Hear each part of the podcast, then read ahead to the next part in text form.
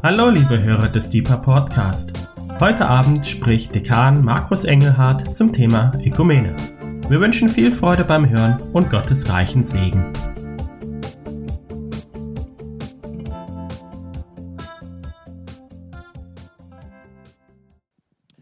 Ja, vielen Dank, Frau Kuhl, für die nette Begrüßung. Auch, dass Sie so einfühlsam nochmal daran erinnert haben, dass es rein emotional ähm, ja, ich so etwas hinterhergerissen bin, weil ich tatsächlich schon auch wie viele großer Fußballfan bin und das Spiel gerne gesehen hätte. Aber ich habe es eben damals zugesagt, weil ich das nicht so im Blick hatte und dann muss man sich auch daran halten und ich freue mich trotzdem auch jetzt hier bei Ihnen äh, zu sein.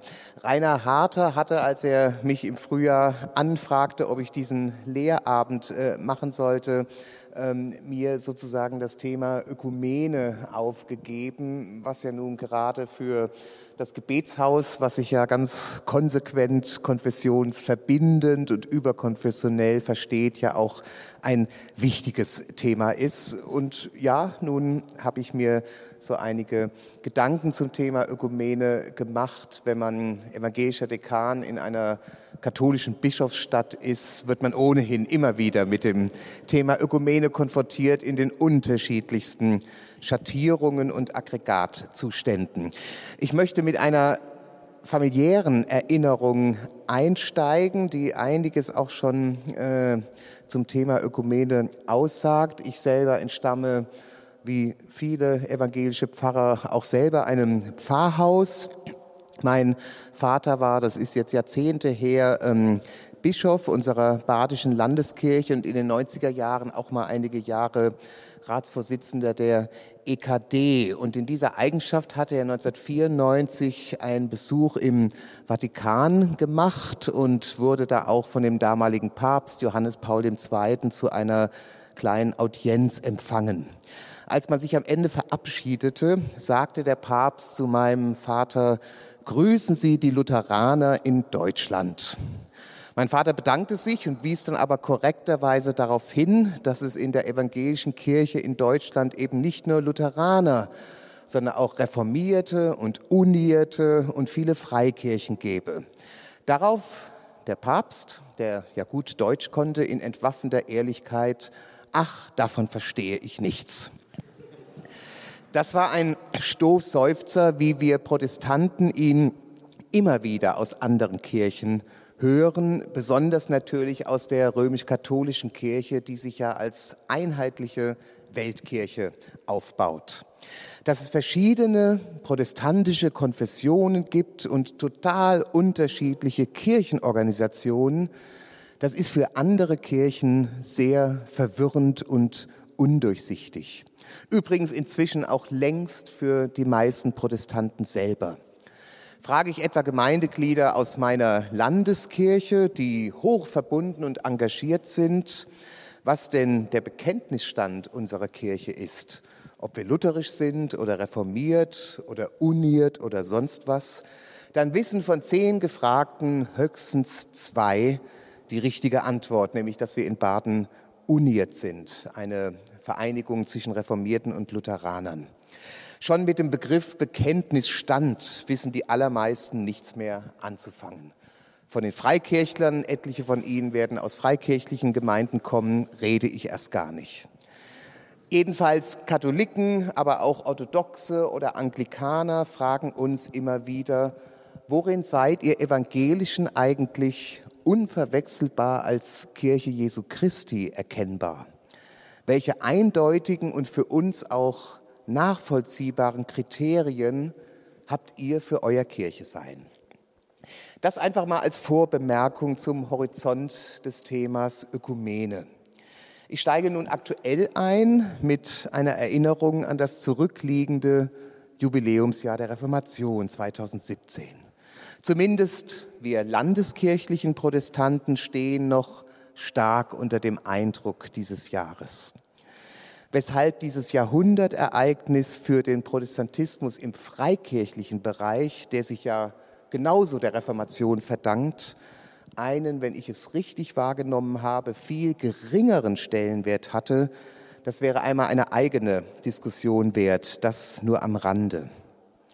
Jedenfalls ist es interessant, dass dieser Mega-Event 2017 meine evangelische Kirche trotzdem nicht von so einer gewissen Verdruckstheit befreit hat und uns ein gelassenes Selbstbewusstsein vermittelt hat. Das hat wahrscheinlich seine guten Gründe.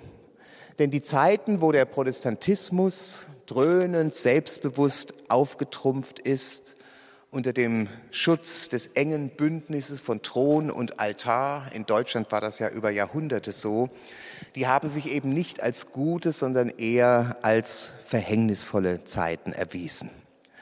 Und so will der Protestantismus heute sich anders verstehen und gesehen werden.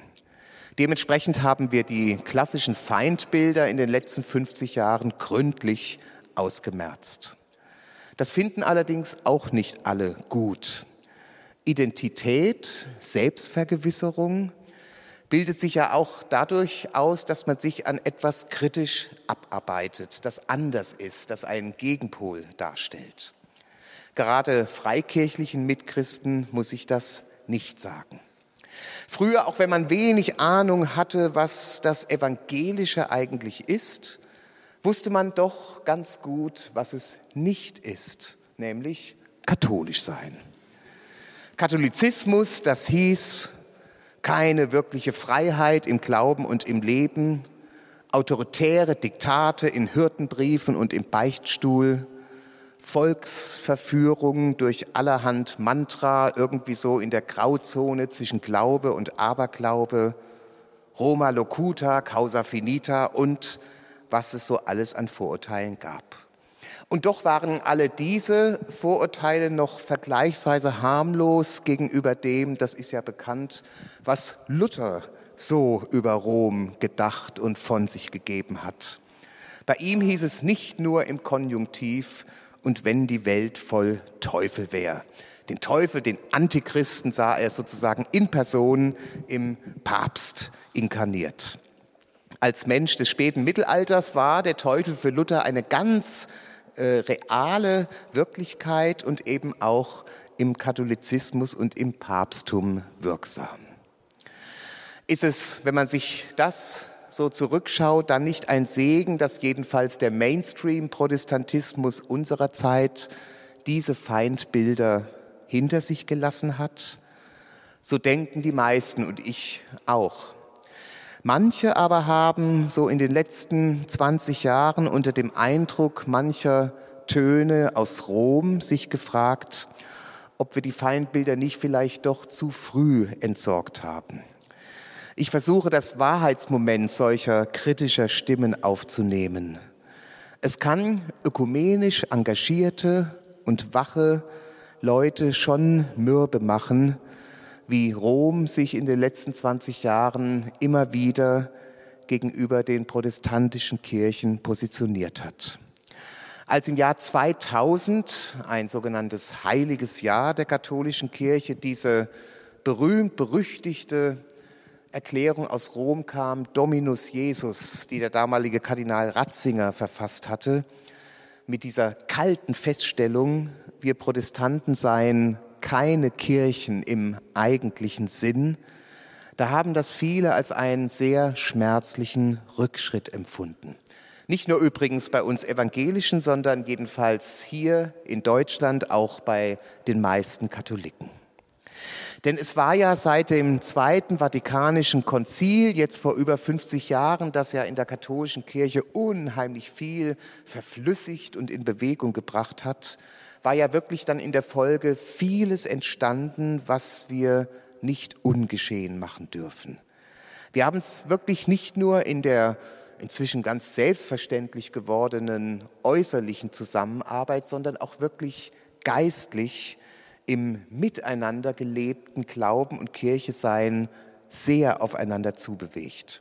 Da kann ich nochmal das Stichwort Gebetshausbewegung aufgreifen. Die ist ja inzwischen in etlichen Städten genau dafür ein wunderbares Beispiel.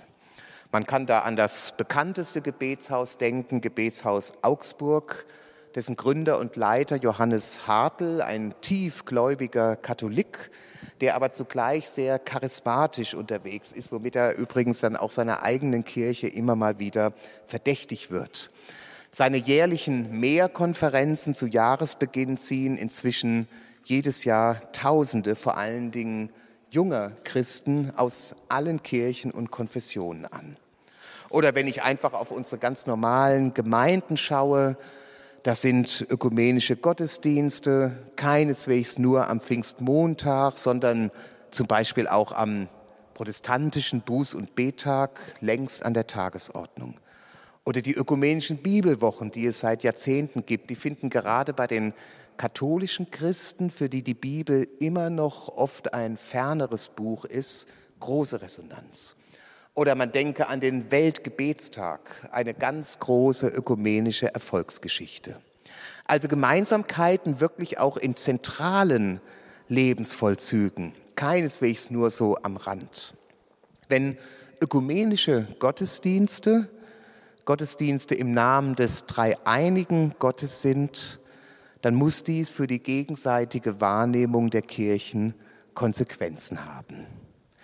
Das für Rom vielleicht muss man einschränkend sagen, bis Franziskus Papst wurde, das alles keine positive Rolle mehr zu spielen schien.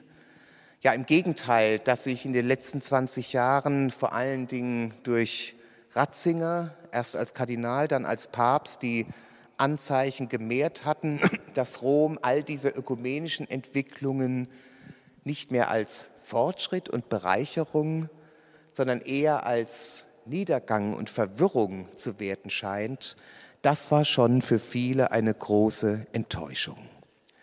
Wenn diese Erklärung Dominus Jesus sagt, die aus der Reformation hervorgegangenen sogenannten Gemeinschaften, wie sie die Katholiken nennen, seien nicht Kirchen im eigentlichen Sinn, dann hätte es ehrlicherweise eigentlich heißen müssen, sie sind nicht Kirchen im römisch-katholischen Sinn.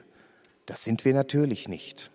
Freilich muss man dann sofort wieder fragen, ob dies dem treuen konservativen Katholiken überhaupt einleuchten kann. Für ihn ist doch die Kirche im eigentlichen Sinn ganz identisch mit der realen römisch-katholischen Kirche. Dies könnte kein Protestant, egal welcher Kirche er entstammt, je von seiner jeweiligen Kirche sagen. Hierin liegt schon eine ziemlich tiefgreifende Differenz in unserem jeweiligen Verständnis von Kirche zwischen Katholiken und Protestanten. Umgekehrt drückt sich das allerdings auch aus in mancher, ich will es mal so sagen, typisch protestantischen Selbstgenügsamkeit und Introvertiertheit. Auch das ist gar nicht gut. Ich kann nur dann glaubwürdig sagen, wie ich das gelegentlich in den letzten Jahren auch getan habe, nicht immer zur Freude meiner eigenen Leute, dass ich mir die katholische Kirche an manchen Stellen evangelischer wünschte, wenn ich eben nicht auch sage, uns Evangelischen täte es gut, an bestimmten Stellen auch katholischer zu werden. Und das nicht nur einfach, damit wir eine größere Einheit bekommen, sondern weil das für uns als Evangelische selber gut wäre. Wie meine ich das? Ich will es mal an einem Punkt deutlich machen. Uns evangelischen Christen ist doch letztlich sehr fremd so etwas wie Freude an der Kirche. Das ist sozusagen die Schattenseite von Luthers umwälzender Entdeckung der Freiheit des Einzelnen zu Gott ohne irgendwelche Vermittlungsinstanzen. Aber sie bringt eben dann auch Aussagen hervor, wie wir Pfarrerinnen und Pfarrer sie andauernd hören. Ich glaube natürlich an meinen Gott, aber dazu muss ich nicht jeden Sonntag in die Kirche rennen. Ich erfahre Gott viel intensiver, wenn ich oben auf dem Schau ins Land wandern gehe. Hören wir oft. Von Kardinal Lehmann stammt die Aussage, Gottes Verwurzelung braucht auch Kirchenverwurzelung. Ich meine, da hat er recht. Und das auf evangelisch zu buchstabieren, das täte uns schon gut. Ich würde sagen, weniger unser Verständnis von Kirche ist daneben, dazu sage ich nachher noch ein bisschen, sondern vielmehr unser Verhältnis zur Kirche. Wir Evangelischen beschreiben unsere Beziehung zur Kirche gerne als ein Verhältnis der Distanz. Auch wir Pfarrerinnen und Pfarrer nennen viel öfter das, was uns an der Kirche fehlt, worüber wir uns ärgern, als das, was uns an ihr lieb ist. Wir sind ja Meister darin, alles irgendwie theologisch zu begründen und das begründen wir dann gerne damit, die Kirche brauche ja ständige Erneuerungen, Ecclesia semper reformanda, so ein Kernsatz der Reformation. Ist ja auch nicht falsch. Aber wer will, dass die Kirche sich verändert, dass sie anders wird, der braucht eben auch eine Leidenschaft für die Kirche. Nur was wir lieben, können wir ja auch erneuern. Weil wir von dem, was wir lieben, das ist schon in jeder Partnerbeziehung so, nicht loskommen. Und davon ist bei uns ziemlich ins Jammern verliebten Protestanten leider ziemlich wenig zu spüren. Es gibt ein etwas boshaftes Sprichwort, das lautet so, wo zwei oder drei deutsche Protestanten beieinander sind, ist mitten unter ihnen ein Problem. Das kann ich aus meiner Erfahrung nur bestätigen. Und da finde ich, können wir schon vieles von den katholischen Mitchristen lernen.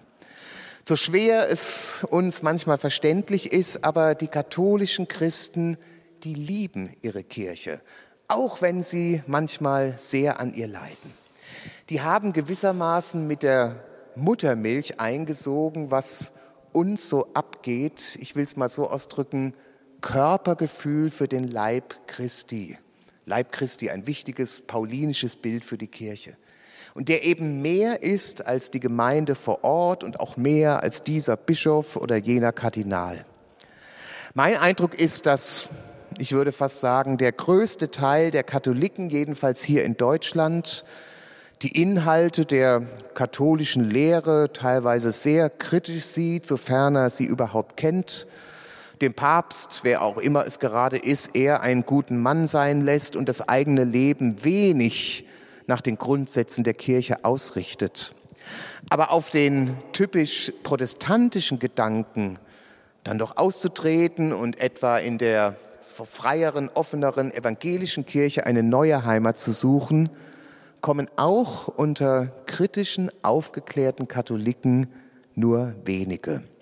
Wenn ich solche Katholiken die oft sehr kritisch gegen die eigene Kirche sind, frage, warum sie trotzdem so selbstverständlich in ihrer Kirche bleiben, dann mache ich immer wieder die Erfahrung, dass relativ selten so reflektierte, inhaltliche Antworten kommen, sondern kommt sehr viel, ja, mehr so aus dem Bauch, gefühltes, persönliches. Erinnerungen an die Messdienerzeit in der Kindheit, an das Faszinosum des Weihrauches in der Kirche, überhaupt das Mysterium der Messe, das Klingeln, was sich da so im Altarraum abspielt, was eben nicht nur den Kopf, sondern alle Sinne anspricht. Und natürlich auch Rituale aus der Volksfrömmigkeit, die es bei uns ja so nicht gibt. Offenbar schaffen solche Erfahrungen eine Erdung, eine Verwurzelung die viel tiefer reicht als dann inhaltliche Kritik an diesem Dogma oder jener Papstaussage. Also trotz Unfehlbarkeit, oberstem Lehramt und diesem römischen Zentralismus, manchmal denke ich, katholisch sein ist weniger eine durch bestimmte Inhalte geprägte Glaubens, sondern vielmehr eine Lebenshaltung, man könnte auch sagen, ein mehr kulturelles als ein theologisches Phänomen. Und dem ist vermutlich auch die Tatsache geschuldet, dass trotz Priestermangels und so der Katholizismus im Vergleich zum Protestantismus doch eine größere Stabilität hat und wahrscheinlich mit Blick auf die fernere Zukunft auch die etwas besseren Karten. In Europa jedenfalls. In Lateinamerika, das ist ja bekannt, haben wir die umgekehrte Entwicklung. Da nimmt der Protestantismus enorm zu. Jedenfalls mit wehmütigem Neid nehme ich wahr, wie katholische Christen an ihrer Kirche hängen, wie an einer alt gewordenen Mutter, die so ein bisschen wunderlich ist, aber sie hängen an ihr. Und deshalb verzeihen sie ihr auch immer wieder und können ihr nicht einfach den Abschied geben. Jetzt werfe ich dem gegenüber einen kurzen Blick so auf das klassische protestantische Kirchenverständnis. Dazu folgendes Zitat. Es weiß Gottlob ein Kind von sieben Jahren, was die Kirche ist, nämlich die heiligen Gläubigen und die Schäflein, die die Stimme ihres Hirten hören. Denn so beten die Kinder. Ich glaube eine heilige christliche Kirche. Diese Heiligkeit besteht nicht in Chorhemden, Tonsuren, langen Gewändern und anderen Zeremonien, die von ihnen über die Heilige Schrift hinaus erdichtet wurden, sondern im Wort Gottes und im rechten Glauben. Das klingt wie aus einem Kinderbuch, aber es ist hohe Theologie und eine Grundaussage über evangelisches Kirchenverständnis, von keinem anderen als von Martin Luther selbst formuliert. Was ist die entscheidende Aussage? Mit einer für Luther ganz typischen Konzentration wird Kirche als Gemeinschaft der Gläubigen bezeichnet, die auf die Stimme des guten Hirten hören. Johannes 10, ich bin der gute Hirte. Dass Gottes Wort hörbar wird, das ist sozusagen konstitutiv für Kirche sein. Diese Aussage ist, könnte man sagen, eine radikale Reduktion auf das eine, was Not ist. Diese Aussage aus der Geschichte von Maria und Martha. Luther war wirklich ein Meister in solchen Elementarisierungen. Er wollte ja, das weiß man längst, gar keine neue Kirche begründen, sondern er wollte die eine katholische Kirche, aus der er selber kam, an Haupt und Gliedern erneuern. Und erneuern heißt für Luther durch Reduktion den Wesenskern des Glaubens herausstellen. Allerdings elementare Konzentration und Reduktion auf das Wesentliche laufen immer auch Gefahr, zu Verkürzungen zu führen. Hier müssen wir durchaus auch hellhöriger werden für kritische Rückfragen aus der Ökumene an uns. Nach dem Verständnis der Reformation ist die Kirche, es kommt noch mal kurz Latein, Creatura verbi divini, zu Deutsch Geschöpf des Wortes Gottes, des Evangeliums. Sie ist nicht, und das ist etwas typisch Protestantisches, sie ist nicht der Heiligen Schrift übergeordnet, sondern sie ist der Schrift nachgeordnet. Nicht die Kirche gibt dem Glauben und der Verkündigung Profil, sondern Gottes Wort gibt der Kirche Profil. Etwas zugespitzt könnte man sagen, dass es sich im Katholizismus gerade umgekehrt verhält. Die Kirche oder wie Katholiken dann gerne sagen, die sogenannte Tradition ist der Schrift übergeordnet und sagt uns, wie die Schrift zu lesen und zu verstehen ist. Luther hat einmal gesagt, wo es um die Predigt, um die Verkündigung gut steht, da blüht die Kirche. Das Evangelium gibt der Kirche Leben und Lebendigkeit. Dieses Evangelium erschallt nun allerdings nicht senkrecht vom Himmel in einem übernatürlichen Vorgang. Es ist auch nicht eine mystische innere Erleuchtung, sondern es muss durch Menschen kommuniziert werden. Und dazu ist das Predigtamt von Gott eingesetzt. In der Confessio Augustana, der wichtigsten lutherischen Bekenntnisschrift, heißt es, Institutum est ministerium docendi evangelii. Es ist eingerichtet, das Amt, das Evangelium zu lehren. Institutum est, da schwingt das Wort Institution mit. Das hat heute ja einen sehr schlechten Klang. Es gibt eine verbreitete Verdrossenheit an Institutionen gerade bei uns Protestanten. Viele sagen, ja, ich glaube, ja, ich habe ein Verhältnis zu Jesus, aber Kirche brauche ich dazu nicht. Viele wollen auch in religiöser Hinsicht nur aus der eigenen inneren Bewegtheit leben. Auch das ist Fleisch vom Fleisch des Protestantischen, allerdings nicht im besten Sinn. Denn die eigene Innerlichkeit, spätestens in tiefen Krisensituationen erfahren wir das, die kann schnell an ihre Grenze kommen. Deshalb hat Dietrich Bonhoeffer einmal gesagt, ein Satz, der mir sehr wichtig ist. Er sagte, der Christus im Wort des Bruders und der Schwester ist stärker als der Christus im eigenen Herzen.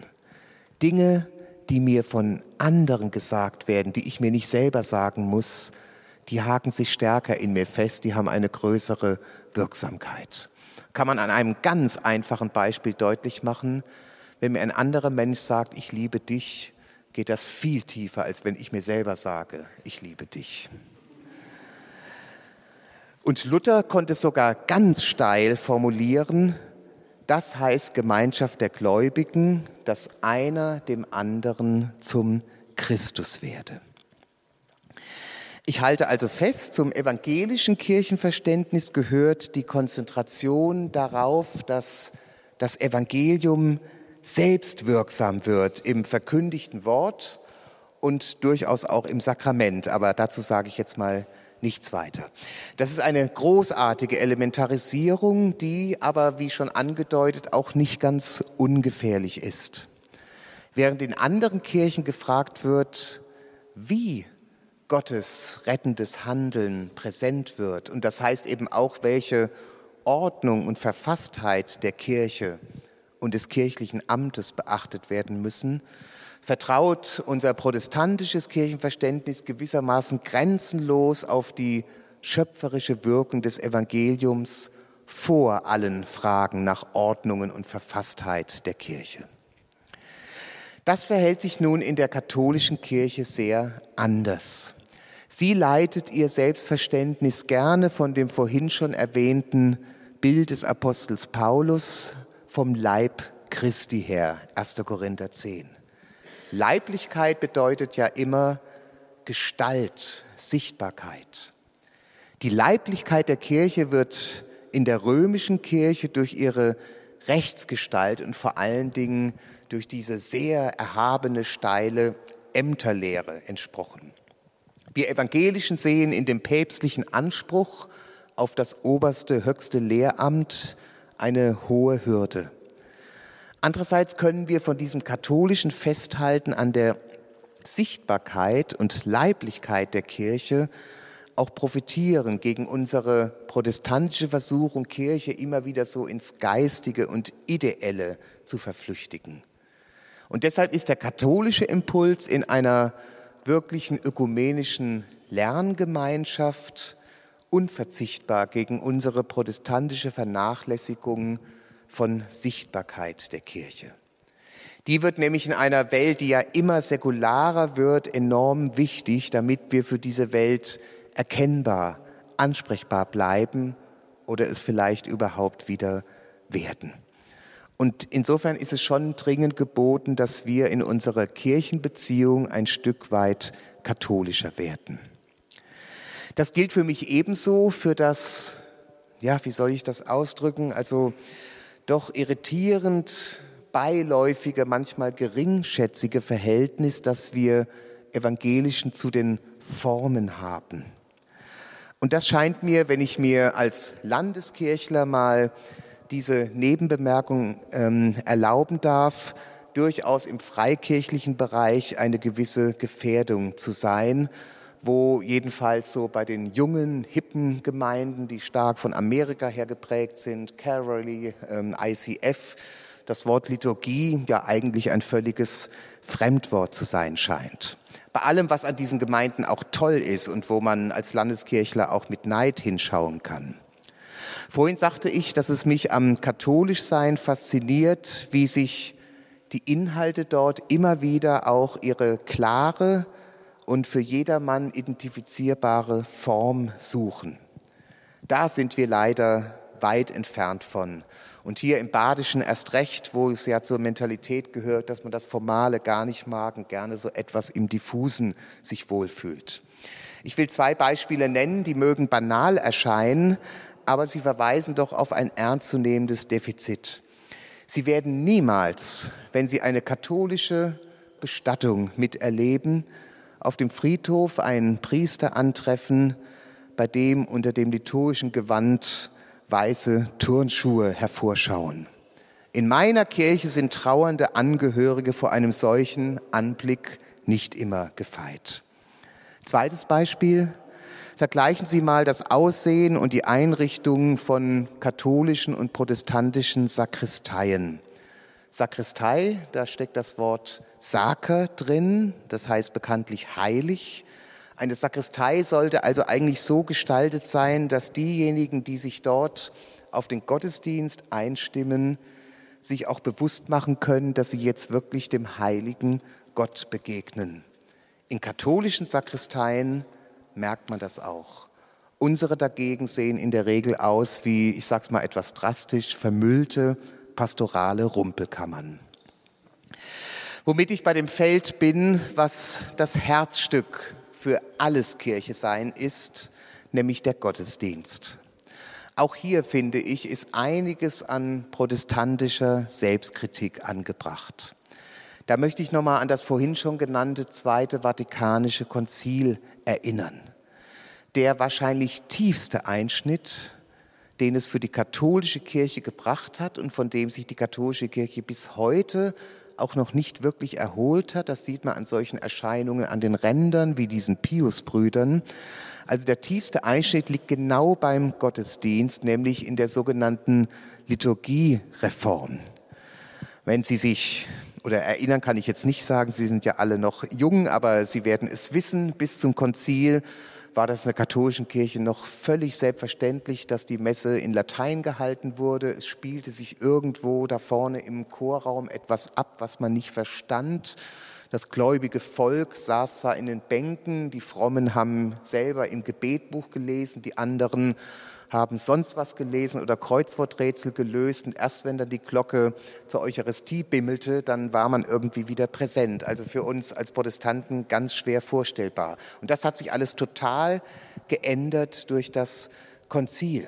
Und das hat sehr viel damit zu tun, dass im katholischen Gottesdienst damals die Bibel eine ganz neue und zentrale Bedeutung gewonnen hat. Es war ja bis dahin völlig undenkbar, dass die Bibel in der jeweiligen Landessprache benutzt worden wäre. Das gibt es alles erst seit 50 Jahren.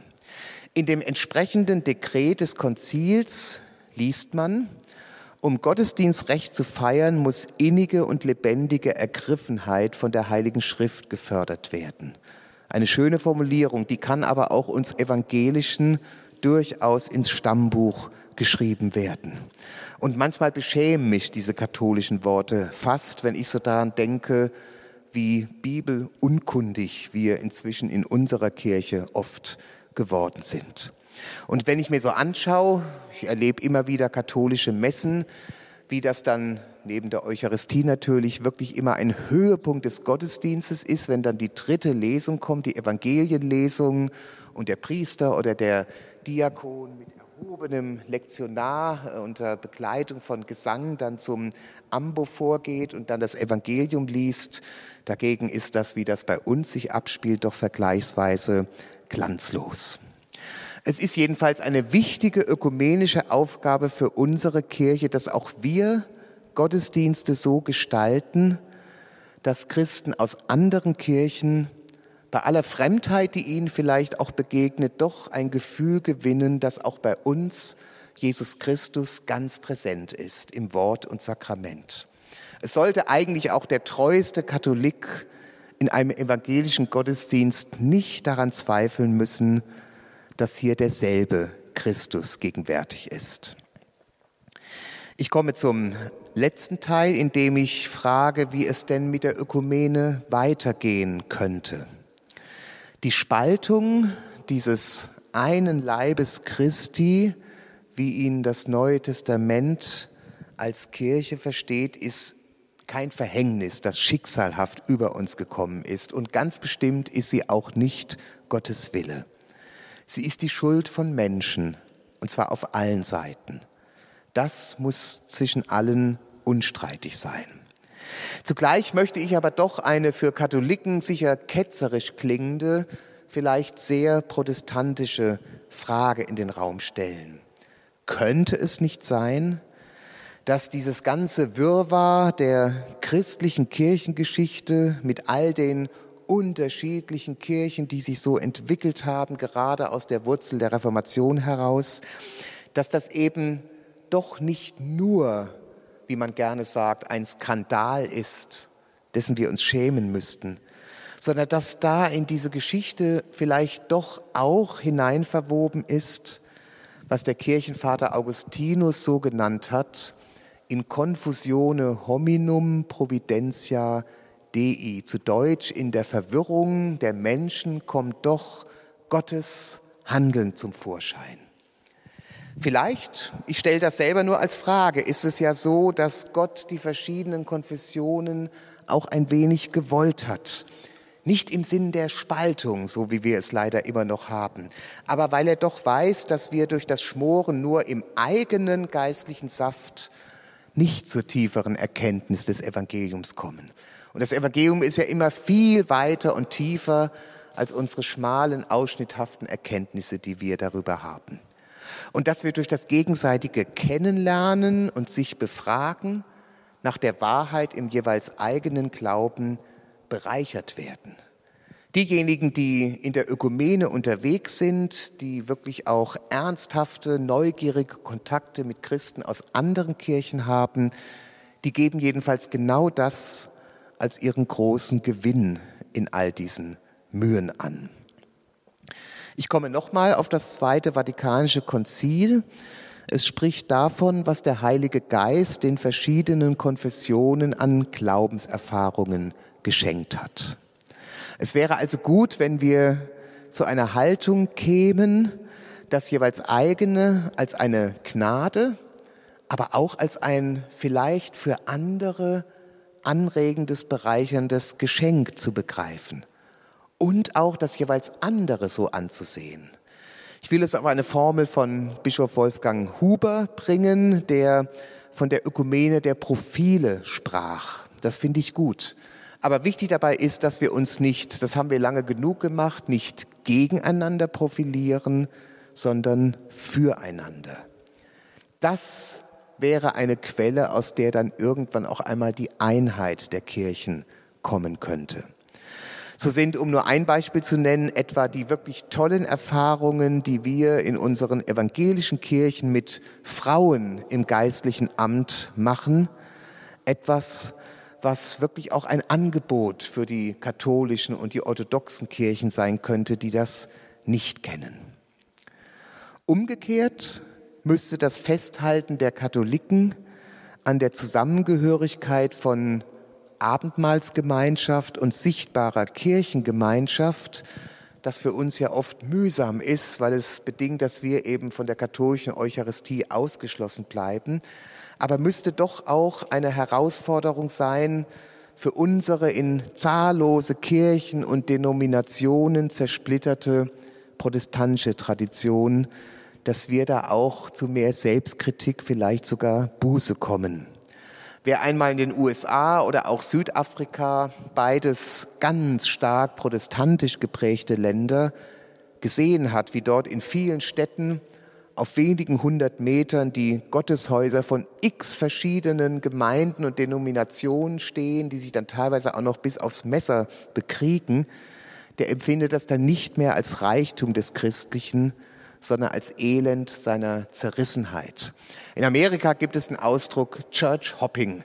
Und das ist etwas ganz Typisches für den amerikanischen Christen, der oft am Ende seines Lebens Mitglied in vier, fünf, sechs protestantischen, aber eben unterschiedlichen Kirchen gewesen ist. Wenn es ihm aus irgendwelchen Gründen irgendwo nicht mehr gefallen hat, dann hat er eben eine Heimat in einer anderen gesucht.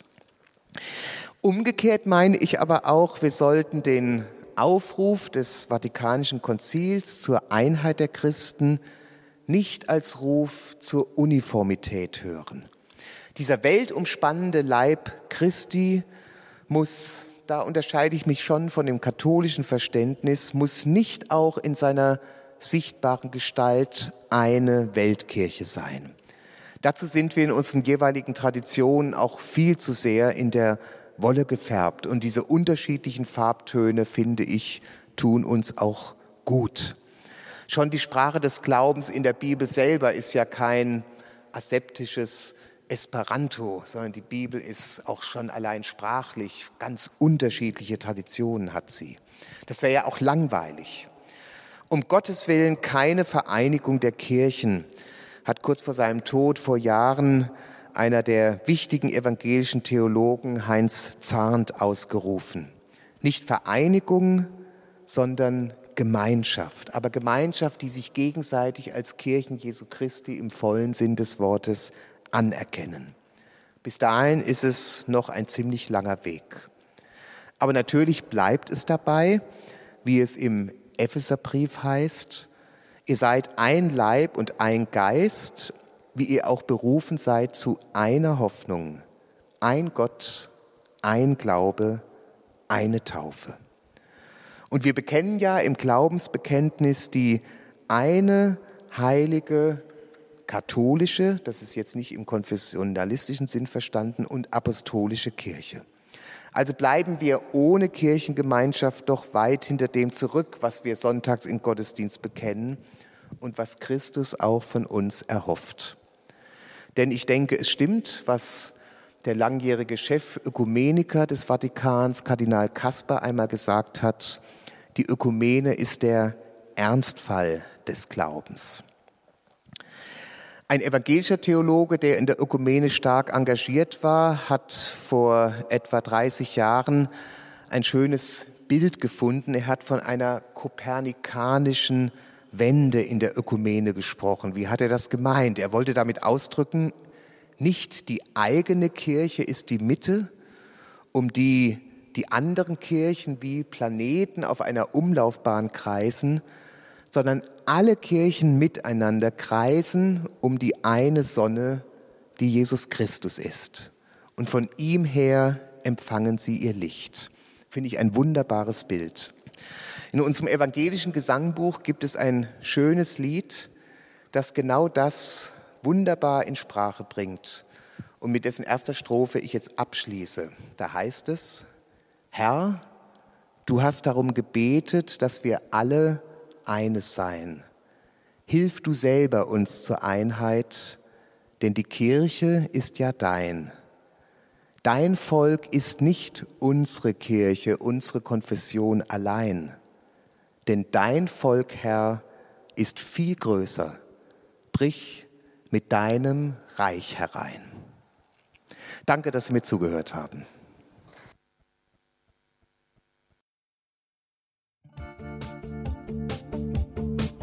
Liebe Hörer, wenn Sie noch weitere Abende aus unserer Deeper-Serie mit und nacherleben möchten, besuchen Sie uns einfach auf unserer Webseite www.gebetshaus-freiburg.de. Dort erfahren Sie auch, wie Sie uns finden können und wie Sie unsere Arbeit unterstützen können. Wir hoffen, Sie hatten viel Freude beim Hören und wünschen Ihnen noch Gottes reichen Segen. Ich reise, ich bin auf der Reise, mit dir auf der Reise zu deinem Licht.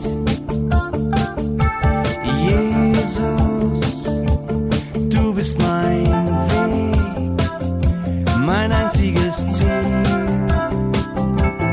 Du bist mein Licht. Ich will tiefer, weiter, höher, schneller, intensiver, klarer.